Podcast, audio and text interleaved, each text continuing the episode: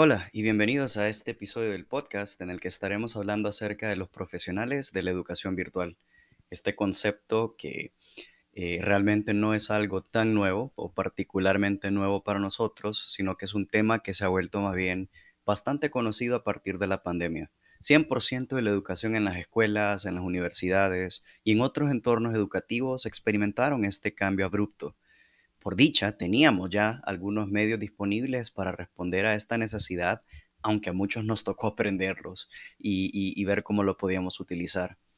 Y claro está que no ha sido justo para muchos estudiantes, que tampoco ha sido precisamente accesible para el 100% de la población. De nuevo, quiero resaltar que hay situaciones que se escapan de nuestras manos, así que en este podcast me gustará siempre enfocarme en aquellas que a lo mejor sí podemos tener mayor incidencia. En muchos países, sobre todo en Latinoamérica, prácticamente cambiamos de lo presencial a lo virtual de la noche a la mañana, sin entrenamiento previo, sin tener el equipo adecuado. Quizá muchos de nosotros tuvimos que comprar mejores servicios de conexión a Internet, tuvimos que salir a comprar nuevos dispositivos electrónicos que nos permitieran hacer nuestro trabajo y no voy a seguir con esta lista porque estoy seguro de que todos ustedes más bien podrían ayudarme a ensancharla. El trabajo de ambas partes se volvió mucho más pesado. Quizá muchos nos imaginamos que las mejores estrategias incluían estudios de caso, lecturas largas, ensayo, cualquier tipo de trabajo que no dependiera de hacer las preguntas típicas, pero que ya conocíamos de, de antemano. Hablaremos más sobre esto en otros episodios, pero baste resaltar de momento que a lo mejor estamos de acuerdo que la educación virtual ha sido muchas cosas menos fácil. Yo he sido eh, docente universitario para varios cursos de una facultad de psicología por más de cinco años y una de las clases recurrentes ha sido la de medición psicométrica.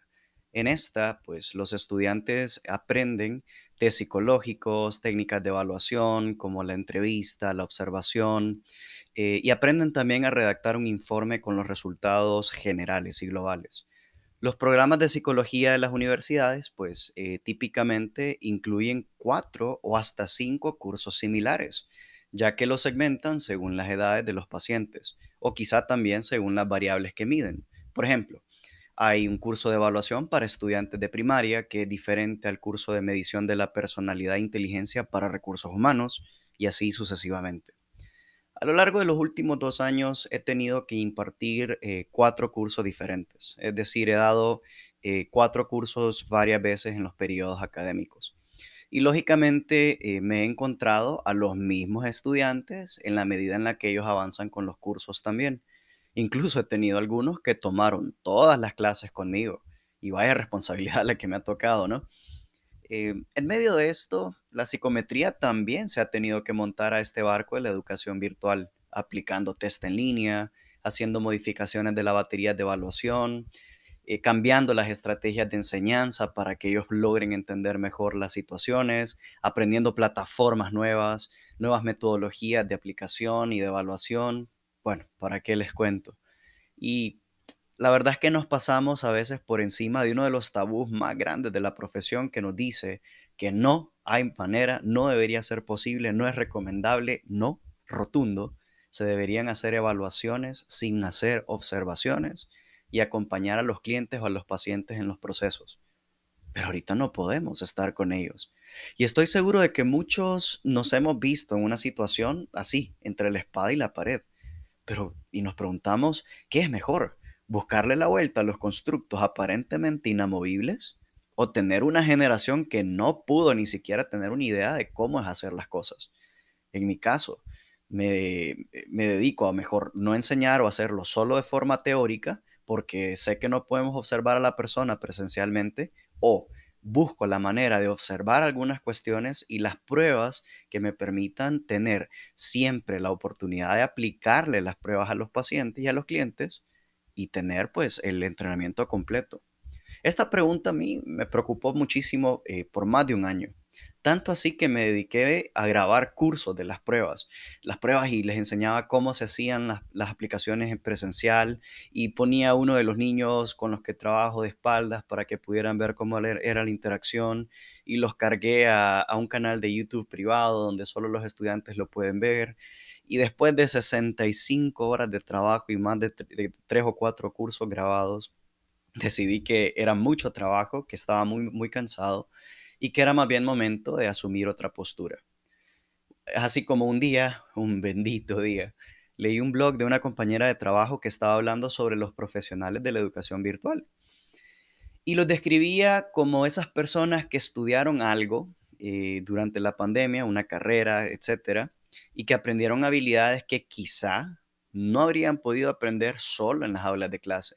O sea, que además de aprender psicología, ingeniería, medicina, qué sé yo, aprendieron también a ser creativos eh, y ver cómo podían ellos eh, tomar esos cursos en línea, etcétera, a ser resilientes, a ser más pacientes también y a utilizar los medios digitales a su favor. Me encantó sobre todo la conclusión. Plantea que no sabemos cómo será el mundo después de la pandemia, pero que difícilmente la educación vuelva a ser como era antes 100% que seguro habremos aprendido a sacar ventaja de esta experiencia y que el reto posterior más bien será ver cómo combinamos estas dos cosas de manera satisfactoria. Esto me hace pensar que los profesionales que están estudiando ahorita, están en formación, tendrán la necesidad también de adquirir competencias adicionales a su profesión. Por ejemplo, en mi caso, ya no solo es la competencia de poder aplicar un test psicológico, interpretarlo y redactar un informe, sino que ahora también tienen que tener la competencia de poder hacer una evaluación, ya sea presencial o en línea, y hacerlo de forma que respete todos los criterios éticos y deontológicos de nuestra profesión. Ya no solo tendremos que ser maestros, por ejemplo, sino que tendremos que ser maestros con conocimientos amplios, no solo en nuestras áreas, sino también en tecnologías informáticas al servicio de la educación. Seguramente la sociedad exigirá mucho de esto, pero lo bueno es que ya lo hemos estado desarrollando. Así que este problema que antes me aterraba, ahora se ha vuelto más bien una posibilidad. En realidad, se tratará de ayudarnos entre todos a descubrir las mejores metodologías y plataformas para poder transmitir información pertinente que siga transformando la vida de nuestros estudiantes y que siga enseñando competencias para la vida, no solo para aprobar las clases, sino eh, para que se puedan desenvolver adecuadamente en todo lo que hagan. Los invito a pensar por un momento en todo lo que han tenido que aprender en estos años. Pregúntense si creen eh, que, habría, que habrían empezado a aprender, aunque sea la mitad de esto, a menos que la situación social lo hubiera exigido. Pero sobre todo, pregúntense si se arrepienten de lo que han aprendido. Porque personalmente no, para nada. Y es probable que, que ustedes tampoco. Y tranquilos, todos sabemos que el rol del maestro es guiar a los aprendices por las veredas profesionales, que al final la experiencia y el trabajo les va a terminar de enseñar muchas cosas. En pocas palabras, claro que debemos enseñar procedimientos y técnicas profesionales y seguir viendo cómo lo hacemos en plataformas virtuales, al menos de momento. Pero las competencias más importantes que transmitimos siempre son dos y las podemos hacer en cualquier plataforma. La primera es cómo se comporta este profesional al servicio de la sociedad.